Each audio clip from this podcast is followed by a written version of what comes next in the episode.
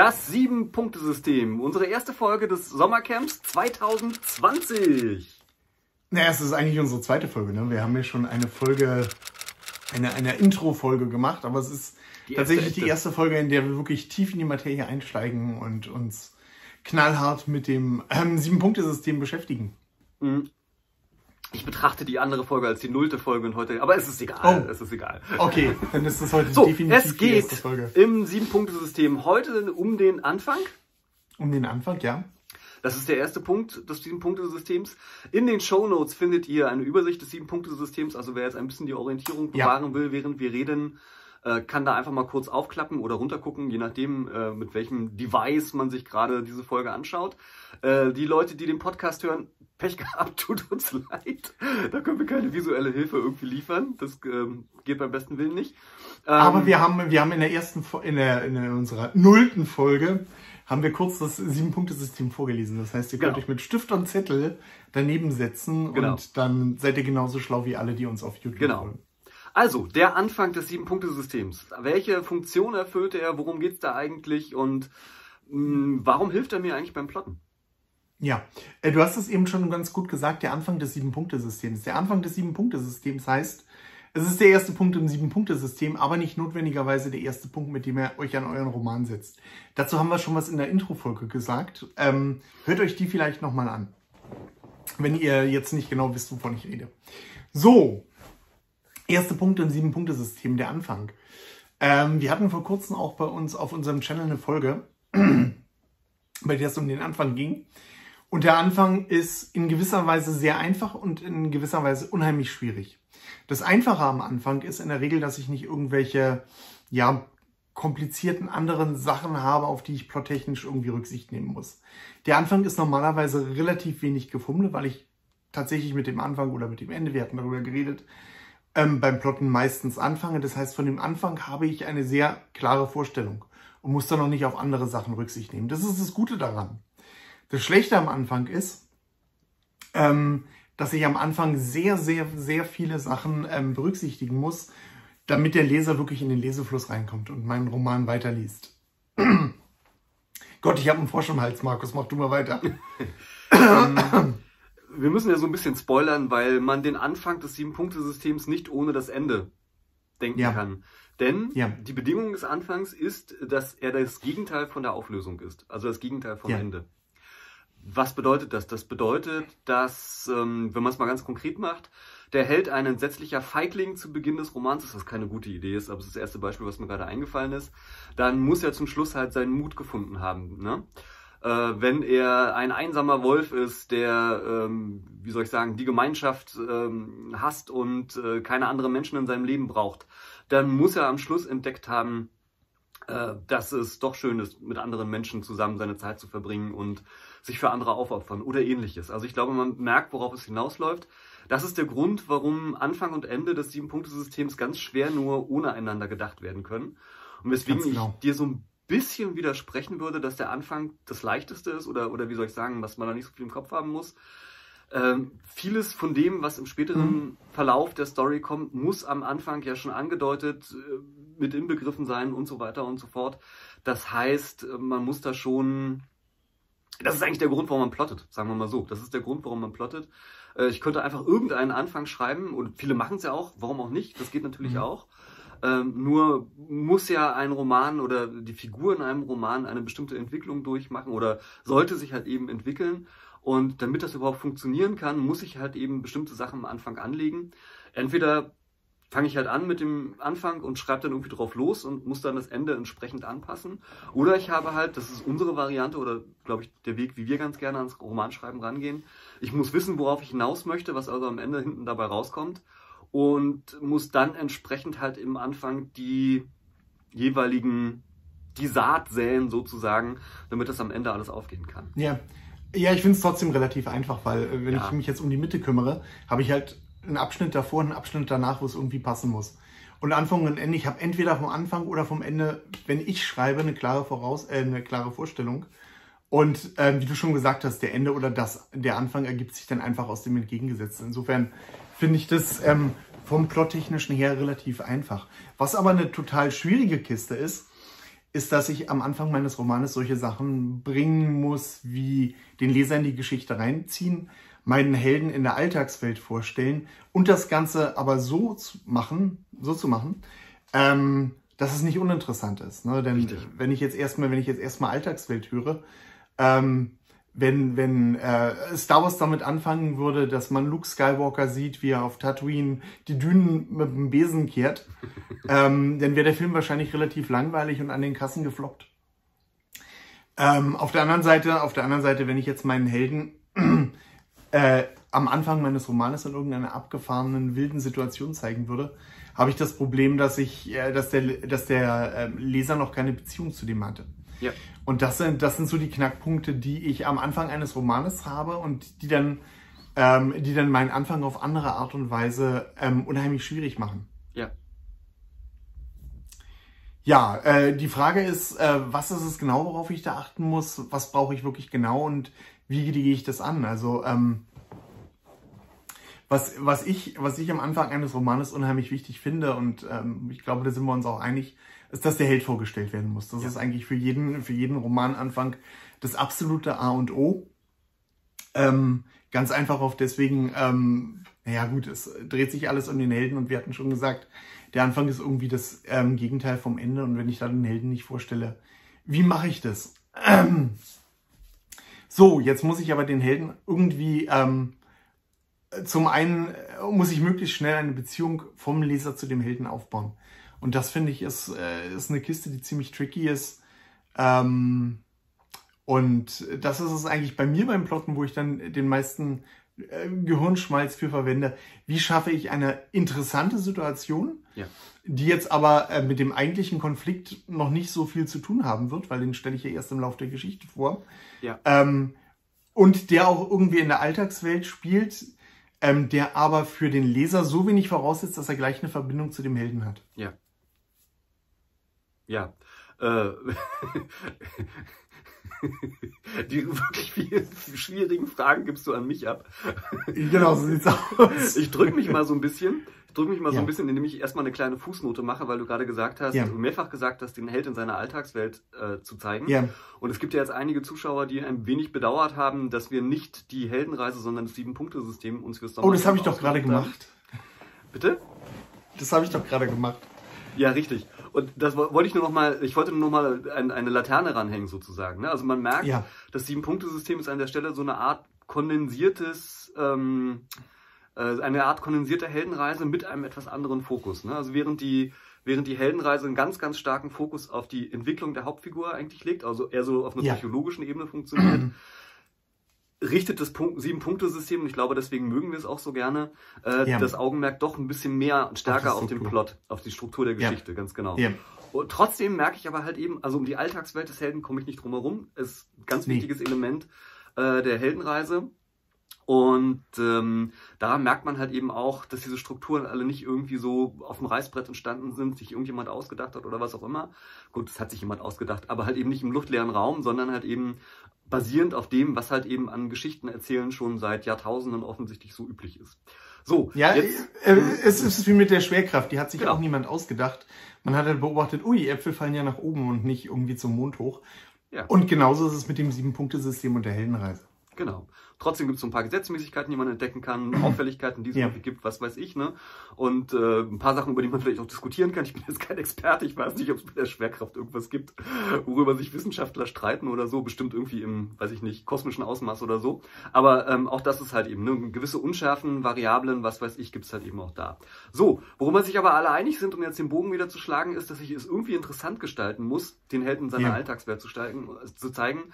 Und das ist tatsächlich, also sehe ich genauso wie du, ist immer immer wieder eine Herausforderung, was zu finden, was gleichzeitig interessant und spannend ist, aber trotzdem halt irgendwie den, den, äh, ja, den Helden vorstellt. Ähm, eine der Möglichkeiten kenne ich zum Beispiel aus diesem Buch äh, ähm, ähm, Save the Cat. Ich habe jetzt den Namen des Autors vergessen, wie ich gut vorbereitet, wie ich bin. Das ist ein Drehbuch. Ähm, mhm ein Drehbuch, äh, ähm, ähm, ähm, ähm Buch, ein Schreiben für Drehbücher ja. eigentlich. Äh, und äh, da steckt der, die Lösung sozusagen im Titel. Ne? Also Save the Cat, das ist eine Anspielung darauf, dass es so Feuerwehrmänner gibt, die gerufen werden, um die Katze aus dem Baum zu retten. Und äh, das ist so ein kleiner Konflikt, sag ich mal. Ne? Etwas in der Alltagswelt, was es gibt, wo aber trotzdem jemand als Held dastehen kann, weil er die Katze halt eben gerettet hat. Äh, und damit ein ganz guter Aufhänger, um ähm, ja, wie gesagt, Helden in der Alltagswelt zu zeigen und trotzdem etwas zu zeigen, was halt so ein bisschen ungewöhnlich ist. Jetzt ist es natürlich ja. schon ein Klischee, dass Feuerwehrmänner Katzen äh, das, und so weiter. Das wollte ich gerade sagen. Das, äh, das, macht so ein bisschen, macht so ein bisschen die Schwierigkeit aus. Richtig. Vom Anfang, dass man da, äh, dass man gerade da, obwohl man am Anfang unheimlich viele Freiheiten hat. Ne? Man kann ja. am Anfang wirklich machen, was man will. Ähm, verfehlt man dann doch als Autor gerne in irgendwelche Klischees, dass man das, sich das, äh, was, worauf ich jetzt gekommen hätte, äh, gekommen wäre, irgendwie einen Hund streicheln oder so. Ähm, aber mit der Katze ist es ja auch nichts Großartiges. Hund streicheln, Katze ähm, was weiß ich. ja. Äh, dass man, dass man da als Autor sich zu schnell mit irgendwas zufrieden gibt. Ja, man, ähm, ja. Weil gerade der, äh, gerade der Anfang setzt ja auch den Ton irgendwie für meinen Roman. Und äh, da sollte man, auch wenn man, wenn man schon eine Vorstellung hat und irgendeine Idee hat, sich nochmal überlegen, okay, geht das Ganze vielleicht noch irgendwie ein bisschen cooler. Eine der genialsten, eine der genialsten Anfänger eines Romans, ähm, mhm. also der mich zumindest beeindruckt hat, sagen wir mal so. Das mhm. war der, der Roman von Steel, äh, der, der Anfang vom Roman Steelheart von Brandon Sanderson, mh, äh, in, wo er es geschafft hat, äh, den Helden in der Alltagswelt zu zeigen, gleichzeitig aber auch, also es ist etwas gewagt, aber als sehr originell, äh, ihn, ihn als Jugendlichen noch, zu, also als noch jünger zu zeigen, als er nachher mhm. im Roman ist. Äh, ich weiß nicht, ob du es noch im Kopf hast. Äh, der besucht zusammen mit seinem Vater gerade eine Bank und ähm, Ach ja. es kommt dann zu einem Banküberfall in dem Moment. Also äh, ja. war etwas, was mich stark beeindruckt hat, was man jetzt auch nicht, also ich würde jetzt nicht sagen, dass es eine prototypische Szene ist, aber es zeigt vielleicht so ein bisschen, wie man äh, sehr viel Pep reinbringen kann. Der Grundkonflikt wurde gezeigt, der, der Held hat in, ich will nicht spoilern, aber der Held hat in, mhm äh, in, dem, in dieser Szene seinen, seinen Vater verloren. Das ist natürlich dann so der Grundkonflikt, äh, auch das prägendste Ereignis für seine, äh, für seine, ja. seine Entwicklung und so weiter. Das hat mich zumindest umgehauen. Ich würde es auch nicht unbedingt machen, weil es aus verschiedenen Gründen heikel ist, weil es ja doch wieder ein Rückblick ist und so weiter und so fort. Ich wollte sagen, das, das Ganze ist eigentlich eher ein Prolog als ein Romananfang. Ja, richtig. Ne? Aber ähm, es war zumindest etwas, was mich sehr beeindruckt hat, weil ich gedacht habe, äh, Ui, da wird der Held in seiner Alltagswelt gezeigt, alle wichtigen Themen des yeah. Romans werden vorgestellt. Es ist super, super, super spannend. Das ist für sich halt schon so eine Art kleine Geschichte. Es ist natürlich jetzt, das muss man halt auch wieder sehen, Brandon Sanderson ist halt Epic Fantasy Autor. Äh, es ist jetzt keine Fantasy, was er da schreibt, aber die Strukturen sind ähnlich wie bei der Epic Fantasy und da kann man das vielleicht so machen. Ne? Also es ist ja mhm. etwas, was zeigen kann, was man so tun kann, was aber nicht unbedingt äh, prototypisch ist, um es mal so zu sagen. Ja. Schön ja. ist es, wenn man es schafft, äh, wie gesagt, die Entwicklung des Helden einerseits zu zeigen. Also wie gesagt, das ist ja auch nochmal so dieses, äh, dieses Spannungsverhältnis, in dem man sich befindet. Der Held muss ja irgendeine Schwäche, irgendeine Überzeugung, was auch ich haben, was, was weiß ich haben, äh, die mhm. sich im Laufe des Romans verändert. Gleichzeitig, ähm, deswegen habe ich gesagt, ist Feigling keine so gute Idee, äh, äh, kein so gutes Thema, denn Feiglinge sind in der Regel etwas, was nicht sympathisch ist, außer ich schreibe eine Komödie. Äh, deswegen muss man halt etwas finden, einen Entwicklungsbogen finden, der auf der einen Seite von der ersten Seite äh, schon packend ist, der also irgendwie interess die interessant ist und äh, eine Verbindung zu dem, zu dem Helden aufbauen lässt, äh, trotzdem aber genug Raum für Entwicklung lässt. Ne? Also wenn mein Held mhm. schon in der ersten Szene, im ersten Auftakt des Romans ein Superheld ist, der alles kann, alles schafft und keine Makel hat, dann ist das für den Leser auch nicht unbedingt interessant. Ja, äh, du hast eben was gesagt, wo ich äh, kurz meinen Finger heben möchte und ähm, kurz nochmal darauf hinweisen wollte. Du hast eben nebensatz gesagt, äh, dass bei Steelheart der Konflikt vorgestellt wurde. Das ist eigentlich im klassischen ähm, Sieben-Punkte-System etwas, was erst nach ja, dem Anfang passiert, was du den, ähm, woran man aber auch sieht, also Brandon, San äh, ähm, Brandon Sanderson arbeitet auch äh, sicherlich mit dem Sieben-Punkte-System oder mit ähnlichen Systemen und äh, kennt das Ganze schon ähm, woran man aber sieht, dass das alles auch nicht unbedingt in Stein gemeißelt ist. Ja. Ne? Ähm, ich ähm, fände es, äh, fände es auch wirklich, ich fände es auch klug, wenn man schon von Anfang an im Roman das Thema anreißt. Ne? Auch wenn man, ja. wenn man das jetzt vielleicht noch nicht so deutlich macht. Aber ich würde das auch genauso machen, wie du es eben gesagt hast, ähm, bei Brandon Sanderson, dass man schon ähm, von Anfang an im Roman zumindestens, äh, zumindestens äh, Sachen schon mal andeutet, andeutet, in welche Richtung der Roman geht, auch wenn man das jetzt ähm, vielleicht jetzt noch nicht so explizit vorstellt. Und das ist ja auch das Schöne an der Sache, ähm, dass man ja seine Romanmanuskripte überarbeitet. ähm, der Anfang, den ich mir jetzt ausdenke ja. und den ich vielleicht als erstes auch schreibe, das muss ja nicht der Anfang sein, der später im Roman ist. Ne? Also das wäre so mein, das wäre so mein Tipp für alle, die die da jetzt vielleicht Respekt haben oder, oder zu großen Respekt haben und in eine Schreibblockade geraten, weil sie da sitzen und sagen, oh, ich brauche den super genialen Anfang und ich weiß noch nicht wie. Äh, ähm, Markus und Axel haben gesagt, das muss so viele Funktionen erfüllen und muss so ausgeklügelt sein und ich habe noch keine Idee. Im Zweifelsfall einfach erstmal irgendeinen Anfang schreiben. Dann lässt man halt eben den Held in der ersten Szene erstmal yeah. eine Katze retten. Yeah. Äh, in dem Wissen, ähm, dass das jetzt nicht unbedingt äh, das Originellste und Tollste ist, aber man hat erstmal einen Anfang, man kommt rein. Die wichtigsten Sachen sind vielleicht schon drin, also mit anderen Worten, der Held ist das Gegenteil von dem, was er später in der Auflösung sein soll. Ich habe vielleicht bestimmte Themen schon mal angedeutet, dass er jemand ist, der sich für andere aufopfert und dabei seine eigene Gesundheit, auf seine eigene Gesundheit nicht achtet oder weiß der Geier was. Und wenn ich dann fertig bin mit dem Roman, wenn ich den ersten Entwurf geschrieben habe, dann kann ich an den Anfang zurückgehen und vielleicht habe ich in der Zwischenzeit auch viel mehr über meine Figuren erfahren. Vielleicht ähm, ja, hat sich die genau. Handlung noch mal ein bisschen anders entwickelt, als ich mir es vorher gedacht habe. Und jetzt habe ich eine super Idee, wie die Szene mit der Katze auf dem, auf dem Baum, die nicht mehr runterkommt, so originell und so super werden kann.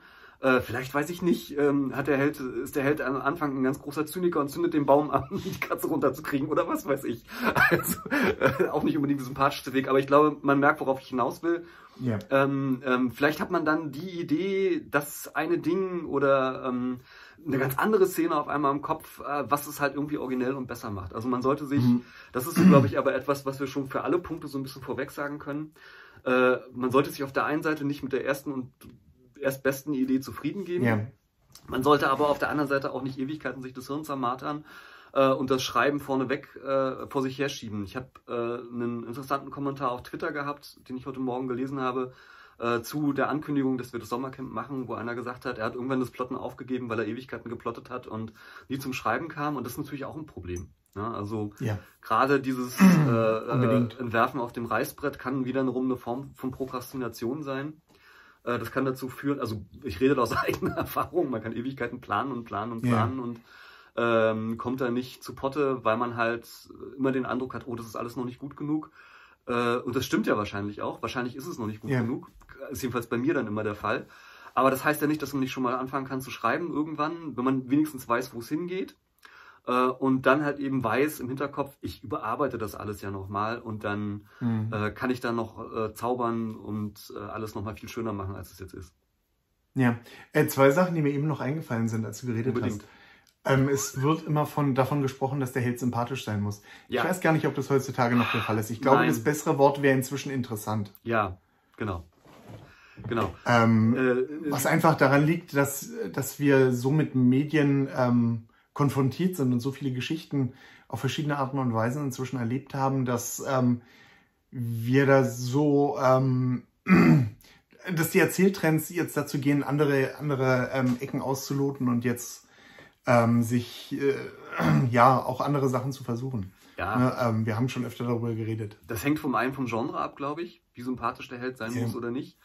Äh, also in der Komödie zum Beispiel, wenn es nicht eine schwarze Komödie ist, äh, stelle ich es mir schwierig vor, die zu schreiben, ohne dass der Held am Anfang wenigstens irgendwie Mitleid erregt, sagen wir es mal so. Äh, was ja auch eine Form von Sympathie ist. Mm, Du, du sagst interessant, ähm, ja, ich würde auch sagen, also ich würde es noch ein bisschen allgemeiner fassen, man muss halt eine, irgendeine Form von Verbindung aufbauen können äh, zu der Figur. Ne? Und das ist das Entscheidende am Ende, dass man äh, dem Leser die Möglichkeit gibt anzuknüpfen und ähm, das muss nicht über Sympathie sein, das stimmt. Ja. Und äh, die andere Sache, die ich noch kurz einwerfen wollte, du hast es eben gesagt, man kann den Anfang noch überarbeiten. Das ist ähm, das ist sicherlich ein super Hinweis. Ähm, wir sind auch ein paar Mal darauf eingegangen, dass man ähm, bei der Überarbeitung dann oft merkt, dass man sich zu Anfang so in seine Geschichte reingeschrieben hat mhm. und dass ein guter Punkt ist, bei der Überarbeitung drauf zu gucken, okay, kann ich am Anfang, ganz am Anfang irgendwas streichen? Es ist okay, wenn ich die Geschichte jetzt vielleicht von der Erzählzeit her eine Viertelstunde später beginnen lasse. Ist das für meinen Leser spannender? Also das ist so ein Punkt, wo ich auch bei meinen Überarbeitungen immer drauf gucke, ähm, habe ich mich sozusagen in die Geschichte reingeschrieben und Sachen erzählt, die vielleicht gar nicht spannend sind, weil ich noch nicht in der Geschichte drin bin. Und gibt es da die Möglichkeit, irgendwas zu kürzen und die Geschichte ein bisschen später beginnen zu lassen. Und weil ich unter Umständen ja auch noch gar nicht wusste, was die entscheidenden Themen sind oder genau. ähm, was die entscheidenden genau. Details sind und so weiter. das spielt natürlich gerade in unseren Genres äh, Thriller und Krimi eine ganz große Rolle, weil ja unter Umständen schon Hinweise auf die Lösung des Falls oder was auch immer in der ersten Szene irgendwie eine Rolle spielen sollen. Äh, und das weiß man halt immer nicht unbedingt am ja. Anfang schon. Also manchmal weiß man's, mhm. manchmal hat man so gut geplottet oder ja. so viele Details schon im Kopf. Manchmal äh, schreibt man auch einfach und merkt dann irgendwann so, ah, das wäre gut. Also das passiert mir relativ häufig, dass ich halt merke so, hm, jetzt hast du hier aber so einen entscheidenden Kniff und eine äh, entscheidende Wendung oder am Schluss eine entscheidende Lösung und irgendwie wäre es eigentlich schon schön gewesen, wenn du das vorher mal angedeutet hättest, damit der Leser auch eine Chance hat, irgendwie zu wissen, worum es geht oder damit die Wirkung einfach einheitlicher wird oder es nicht so ja. aussieht, als wäre das halt irgendwie vom Himmel gefallen. Und das ist das Schöne am Überarbeiten, das kann man dann halt eben alles machen. Also ja. deswegen ist äh, meiner Ansicht nach äh, ist ein Gerücht, dass man äh, glaubt, äh, weniger oder äh, ja, wie soll ich sagen, nicht mehr die Pflicht zum Überarbeiten zu haben, wenn man vorher plottet. Ja, das ist auch so ein ganz typischer Fehler, dass man am Anfang denkt, zu viel vom Hintergrund, von der Story und von den ja. Figuren reinbringen zu müssen. Ne? Am Anfang des Romans steht der Held im Vordergrund. Also den Helden muss ich wirklich gut einführen. Ja. Ähm, alles andere, ob ich jetzt Themen, äh, was für Themen ich anreiße, ob ich den Schurken schon vorstelle, ob ich den Konflikt vorstelle, das sind alles Sachen, die würde ich ein bisschen weiter nach hinten schieben. Um die brauche ich mich zu Anfang, brauche ich, sind am Anfang nicht so wichtig. Was den Leser am Anfang interessiert, ist der Held, der steht da im Vordergrund und der muss auf spannende und interessante Art und Weise vorgestellt werden und dann äh, seid ihr eigentlich schon auf dem richtigen Pfad. So ist es. Ja, das war die erste Folge unseres Sommercamps, Markus. Wow. Ich bin begeistert. Ich bin ja dieses Jahr, ich muss ja sagen, ich bin ja dieses Jahr begeistert. Aha. Genauso wie du. Ähm, weil ich weiß, dass das Sommercamp nur acht Folgen haben wird. Vielleicht neun. Ich habe gestern äh, äh, in einem Kommentar habe ich schon mal so angedeutet, dass wir vielleicht noch so, ein, so eine Recap-Folge hinter, hinten ran schieben. Ja. Und ich habe das Aber auf jeden Fall. Du hast, was hast du geschrieben? Ich habe geschrieben, dass wir bestimmt wieder bis November beschäftigt sein werden, so wie ich uns kenne. Das, ist, das, wollte, das wollte ich gerade sagen. Ich hoffe, dass wir nicht wieder bis November hängen oder so. Ja, äh, das war echt ein Albtraum letztes Jahr.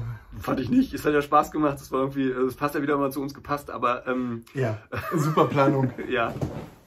Äh, dafür, dass wir planende Autoren sind, schaffen wir es ganz toll, unsere Planung immer umzusetzen. Ja, wir sind planende Autoren, aber nicht planende YouTuber, fürchte ich. Ja, egal. Äh, was ich jedenfalls sagen wollte, ist, ich kann mir gut vorstellen, dass noch so viele Kommentare und Fragen äh, aufkommen, dass wir äh, mindestens ein bis zwei FAQ-Folgen machen werden. oh, das schon, ist eine gute Idee. Wenn du schon neun Folgen sagst, dann, dann kann ich mir locker mhm. vorstellen, dass wir vielleicht auf zwölf kommen. Das sind dann schon wieder drei Monate und damit sind wir schon mal, das muss ich rechnen, Juli, August, irgendwie Ende September oder so. Wir kriegen das hin. Ist noch Sommer, alles okay. wir kriegen das hin. Ja.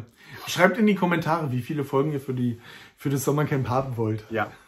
Irgendwann es ja albern. Irgendwann haben wir mehr Sommerfolgen, Sommercamp-Folgen als normale Folgen, aber egal. Ach du Schreck, ja. Dann werden die anderen Folgen wieder besonders. Das ist auch wieder was Schönes. ja, wirklich.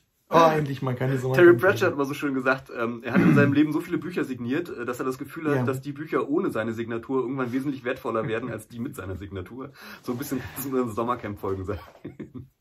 Das ist allerdings ziemlich cool, ja. Okay. Ja, wir haben schon, wir haben schon ganz dezent dazu übergeleitet. Wenn ihr irgendwelche Fragen, Kommentare, Anmerkungen oder Vorschläge habt, schreibt einfach in unsere Kommentare, wie immer. Ja, klickt auf das i, was sich hier oben befindet. ähm, das äh, euch zu anderen interessanten Folgen weiterleiten wird und natürlich auch zur Playlist des Sommercamps. Das, die werde ich jetzt einrichten. Ja. Jetzt haben wir zwei Yay. Folgen, zwei Folgen machen schon. Ja, zwei Folgen machen schon eine Playlist. Boah, Wahnsinn. so dass man sich dann das Sommercamp auch, äh, wenn man etwas später einsteigt, dann von Anfang ja. bis Ende auch. Was ihr nicht tun solltet, live das Sommercamp zu hören, ist, habe ich mir sagen lassen, ja, wesentlich interessanter und man lernt wesentlich mehr, wenn man sich Ja, im Liegestuhl auf der Terrasse mit einem Kübel Eis neben genau. sich, einer Caipirinha. Genau. Ähm, schlürfend äh, mit einem Strohhalm zwischen den Zähnen und genau, immer mit, mit viel Sonnenschutz. Passt auf, wenn ihr in die Sonne geht. Ja, alles klar. Dann ja. sehen und hören wir uns hoffentlich nächste Woche wieder. Wir freuen uns drauf. Bis dann. Tschüss. Schön.